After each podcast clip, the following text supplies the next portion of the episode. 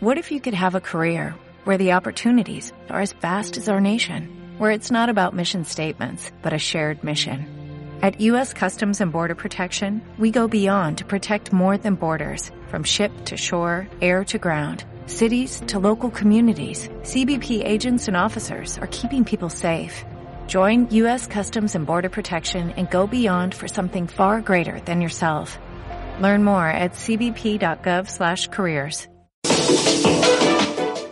Le doy la bienvenida a nuestro director Marco Gutiérrez a este espacio de información. Marco, ¿cómo estás? ¿Qué tal, Dinora? ¿Qué tal, amigos de Radio Universidad, tanto en Chihuahua como en Cuauhtémoc? Un placer saludarles y pues este viernes vamos a estar platicando de un tema que nos atañe a todos los medios de comunicación, tanto los públicos como en este caso la radio comercial o los medios en general eh, comerciales que es el racismo y la discriminación, algo que está presente en nuestro país desgraciadamente históricamente y que es un mal del mundo, podríamos decirlo, pero pues bueno, en nuestro país tiene manifestaciones muy particulares, sobre todo en expresiones en los medios de comunicación y que se han venido eh, visibilizando, por decirlo de esa forma, se han venido marcando a lo largo del tiempo, pero que todavía falta mucho camino por recorrer.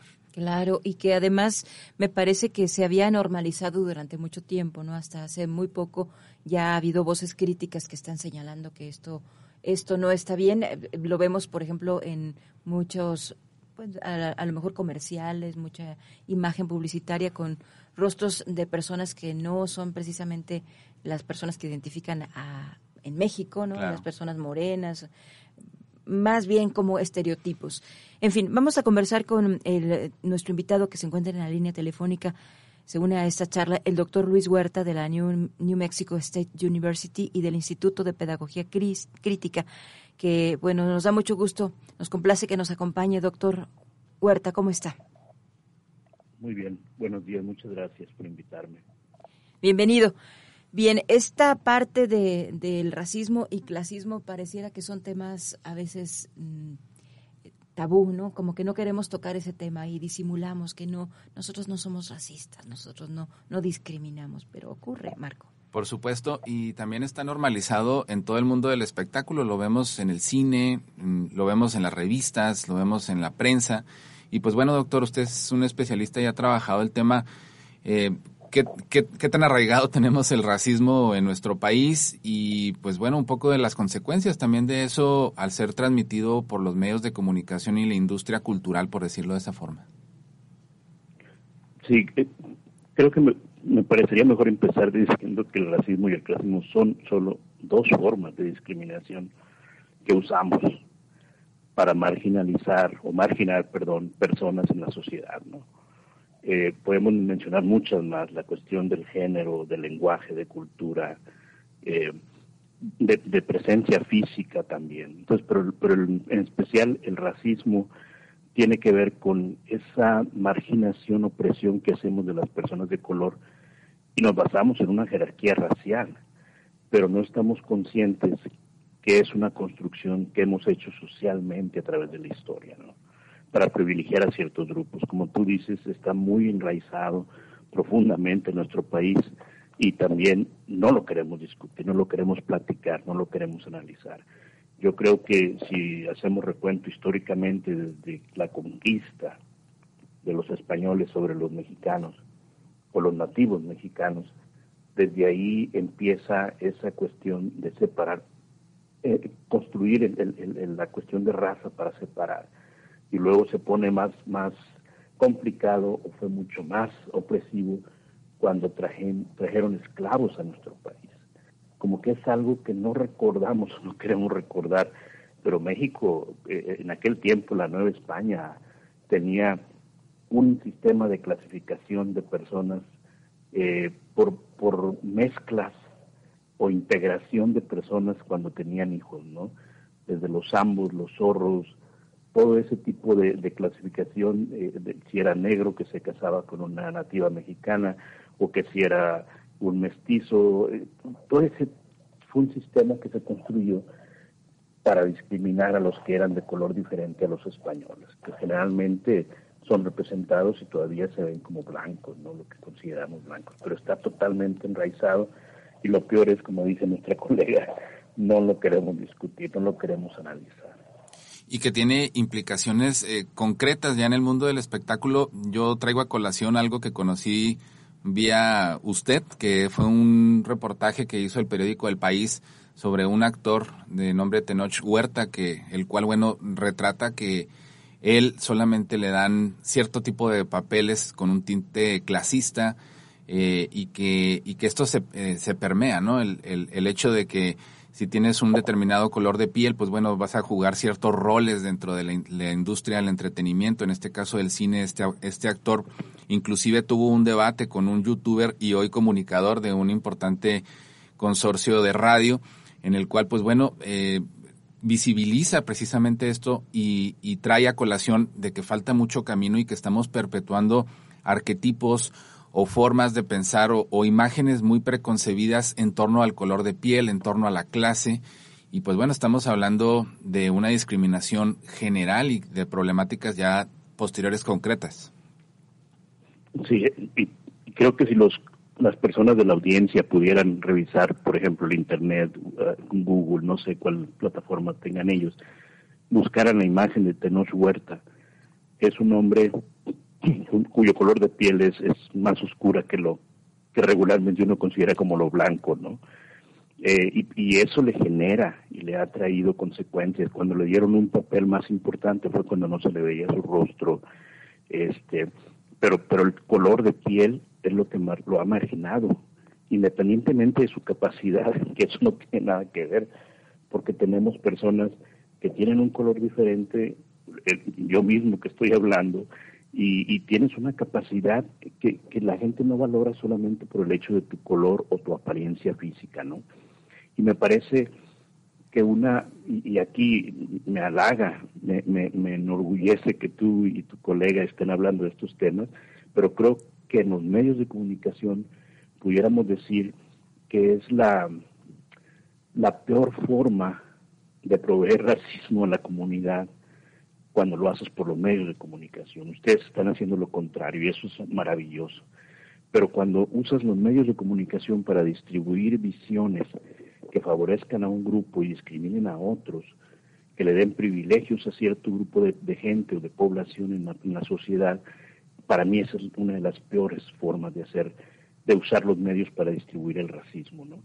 Acá en Estados Unidos, por ejemplo, lo vemos muy claro en una agencia de noticias que se llama Fox, donde lógicamente muchos de los que son los los este, los encargados de tener esos espacios aparentemente informativos son gente que están promoviendo abiertamente, aun y cuando no lo dicen por nombre, una visión de la supremacía blanca, ¿no? Y están creando todo un imaginario social para que sigas promoviéndose hasta los ataques físicos con las personas que son diferentes. Y no nada más vamos a hablar de los afroamericanos que viven acá, que comúnmente los conocemos como los negros de Estados Unidos, sino son toda la gente de color. Puede ser hispano, puede ser de origen asiático, y asiático es un concepto que engloba muchas personas de diferentes países, no nada más la gente japonesa, pero, o los chinos, ¿no? Pero e, esa forma de usar los medios de comunicación me parece que es una de las peores maneras de, del abuso para generar esa separación. Yo creo, si ustedes tienen un, poco de, memoria de las infancias, de su infancia, pudieran ver caricaturas del mismo Pato Donald, del Bugs Money, que era muy popular en las televisiones mexicanas, cómo representan a los nativos americanos, cómo representan a los japoneses o los chinos en el tiempo de la Segunda Guerra Mundial, cómo representan a los negros. E, es increíble y no nos damos cuenta porque aparentemente son cosas inocentes como simples caricaturas. ¿no? Claro, y los invisibilizamos, ¿no? Este tipo de actos de discriminación, los normalizamos, mejor dicho, como decíamos al inicio. Doctor, en sus estudios, ¿a qué considera que obedece esto? ¿Lo aprendemos desde la infancia? ¿Lo traemos ya en la memoria genética? ¿Qué es lo que pasa con esta discriminación? Porque desde muy pequeñitos hemos visto experimentos incluso donde bebés pueden eh, caer en, esto, pequeñitos, niños muy pequeñitos, niños y niñas muy pequeñitos, pueden caer en esta discriminación al elegir a una muñeca rubia más que una, una muñequita con rostro oscuro. Sí, yo, yo, yo me gustaría empezar diciendo en tu pregunta, que es muy buena, eh, que, que, esto no es genético, para empezar, ¿no? Igual la cuestión de, hablar de, la cuestión de raza o racismo basado en lo biológico no es cierto, no existe. Es una construcción social que hacen grupos que tienen cierto poder para oprimir a otros, ¿no? Entonces, no tiene que ver con lo biológico. Se han hecho estudios de ADN, por ejemplo, donde las personas que son eh, de las que denominamos negros, de los que denominamos asiáticos, o latinos tienen las mismas características que los que se consideran blancos, ¿no? Entonces, no hay diferenciación en términos de, términos de genética o de biología, pero sí es una socialización que tenemos desde que nacemos. Es decir, si los padres son personas que no tienen estereotipos para discriminar a la gente que puede parecer diferente por los rasgos físicos, los niños crecen sin discriminar.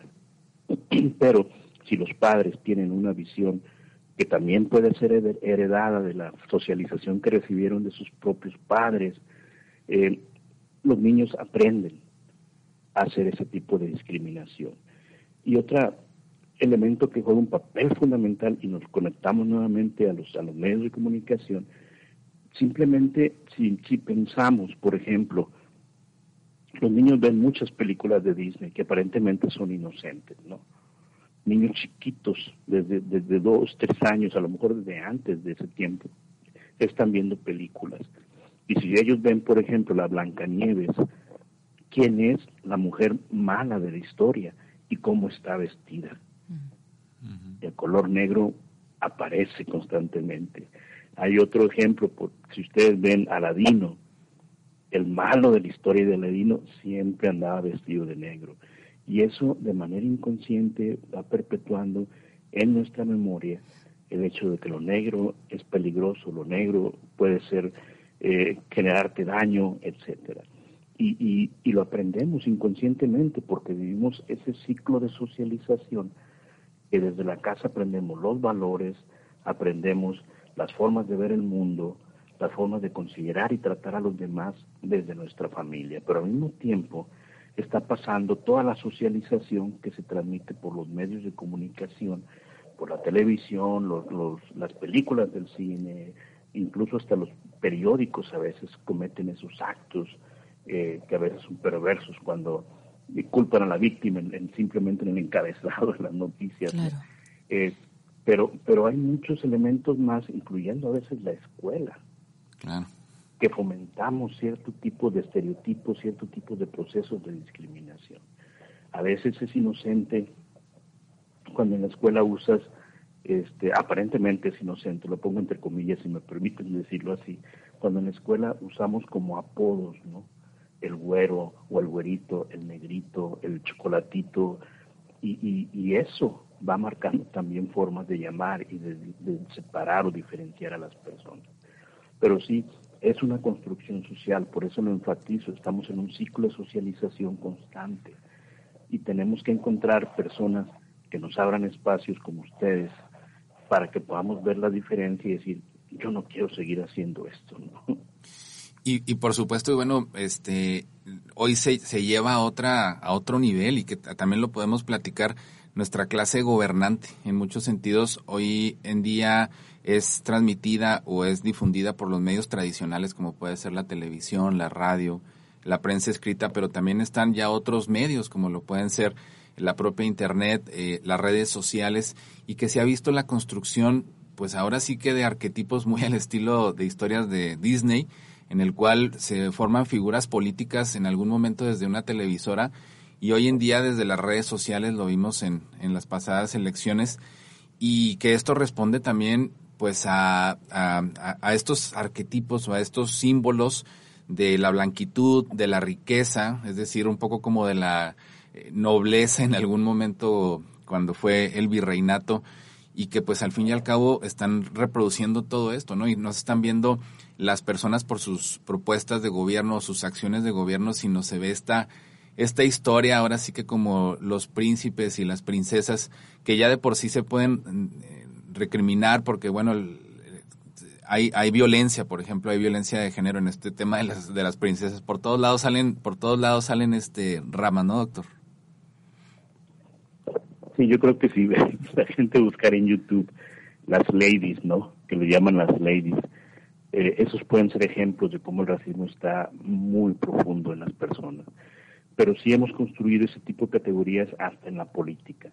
Y eso eh, no, no conozco 100% cómo están sucediendo las clasificaciones en ese sentido de discriminación en cuanto a relaciones políticas en México.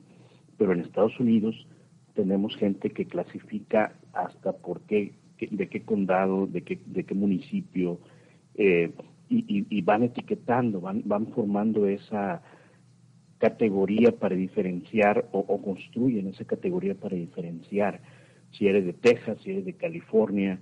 Eh, los tejanos, por ejemplo, que son republicanos, eh, prácticamente no les gustan o no quieren que se instalen en Texas los que vienen de California porque son demócratas. Esos extremos estamos llegando. Y sí, si, si, si no ponemos atención a lo que la gente piensa, a lo que la gente propone, a las formas de acción que están tomando en beneficio de unos y no en ataque a otros. E, eso también eh, contribuye a que sigamos eh, elaborando más categorías para diferenciarnos entre nosotros. Yo no sé en México cómo esté pasando, pero aquí en Estados Unidos está muy claro cómo nos seguimos discriminando hasta por situación geográfica. Y si le agregas lo de la raza, ¿no?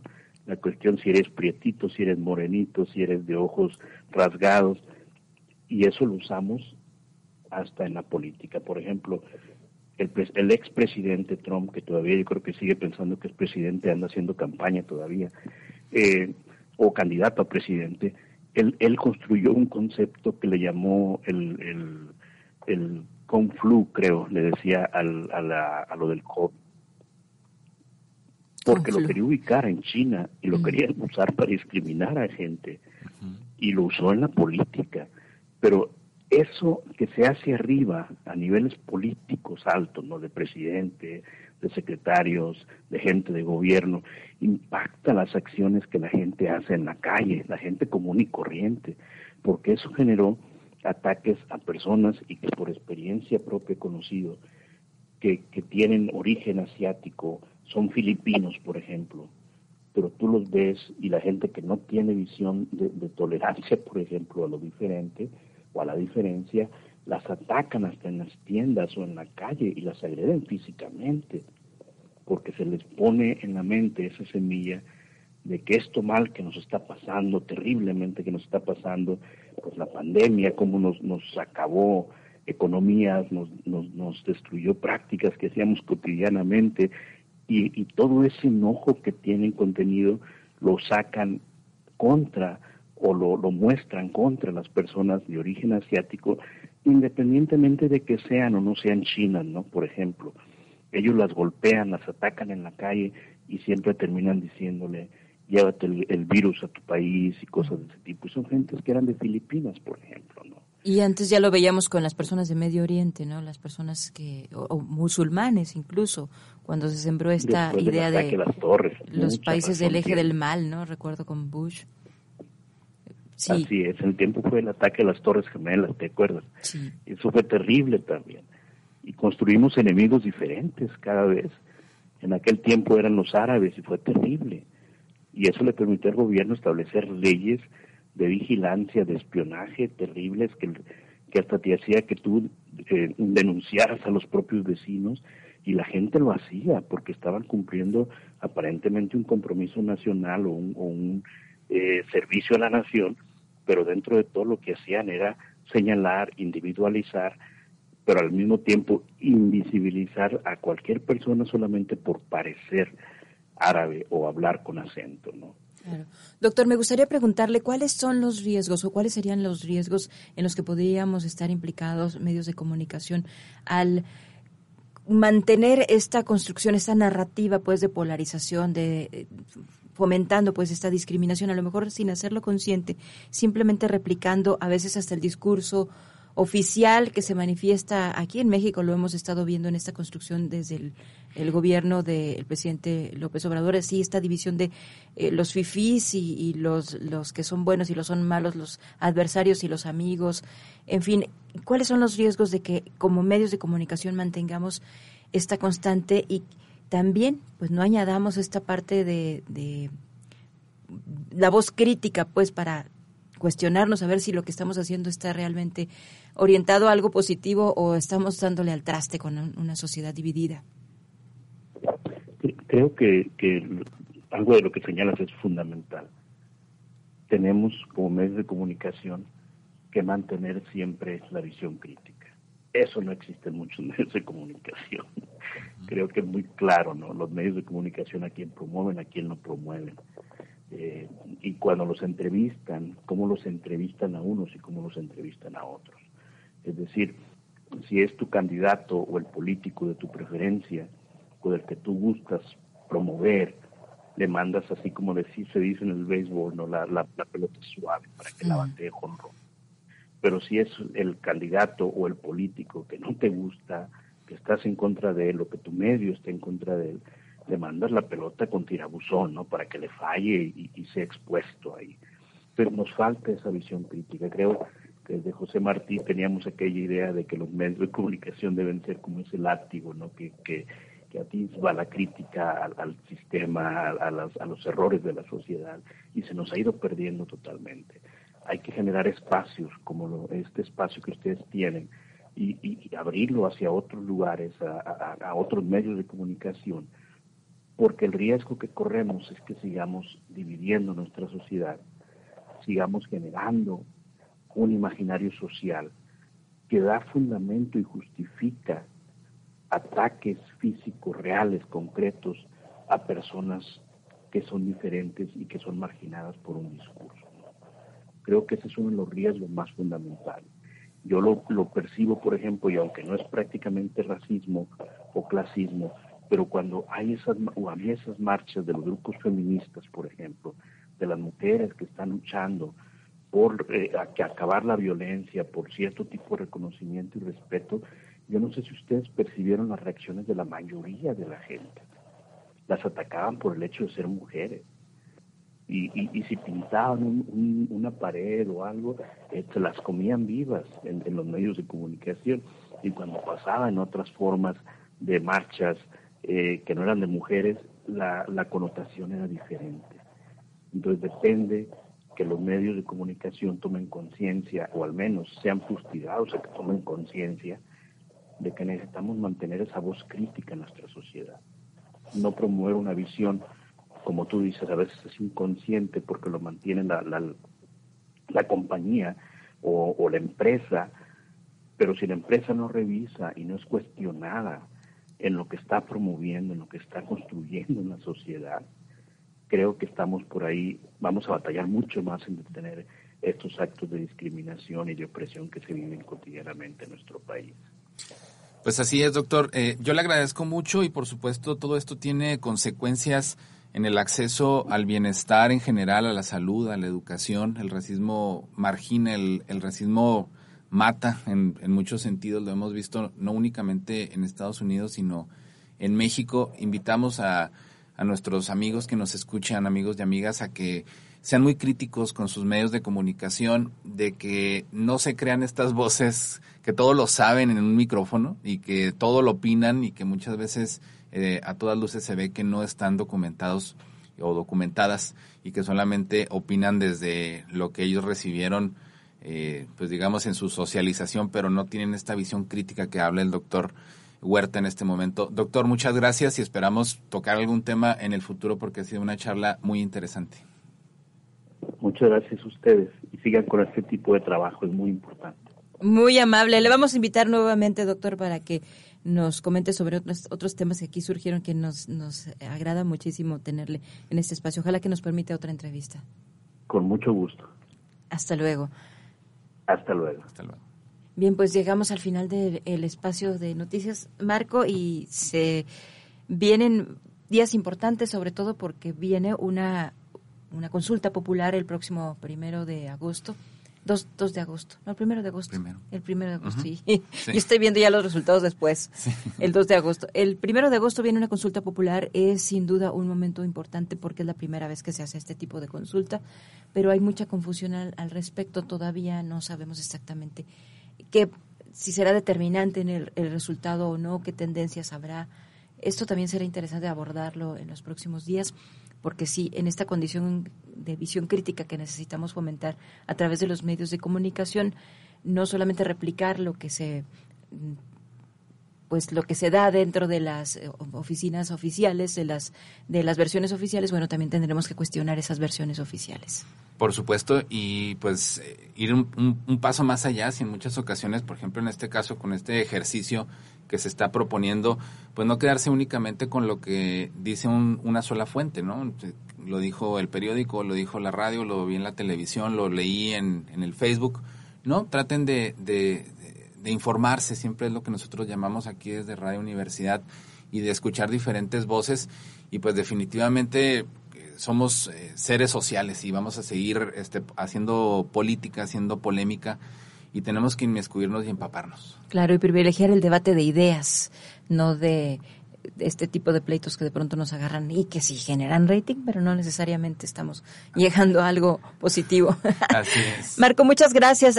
¿Qué te parece si nos quedamos a continuación a escuchar la aportación que nos hace cada, cada cierto tiempo el maestro Mario Saavedra? Quien es escritor, es promotor cultural y siempre nos hace una aportación muy interesante. ¿Te parece? Adelante, un saludo al maestro que siempre nos escucha. Claro que sí, nos quedamos escuchándole y así nos despedimos. Esto ha sido Campus RU. This is the smell of a warm three-day-old egg salad sandwich in a wimpy trash bag. Wimpy, wimpy, wimpy! Blech! And this is the smell of that same sandwich in a hefty, ultra-strong trash bag with new Fabuloso lemon scent. Hefty, hefty, hefty! Smell the difference? When life gives you stinky, get Hefty Ultra Strong with new Fabuloso lemon scent. It smells like clean, freshly picked lemons. So no matter what's inside your trash, you can stop the stink and smell the lemon.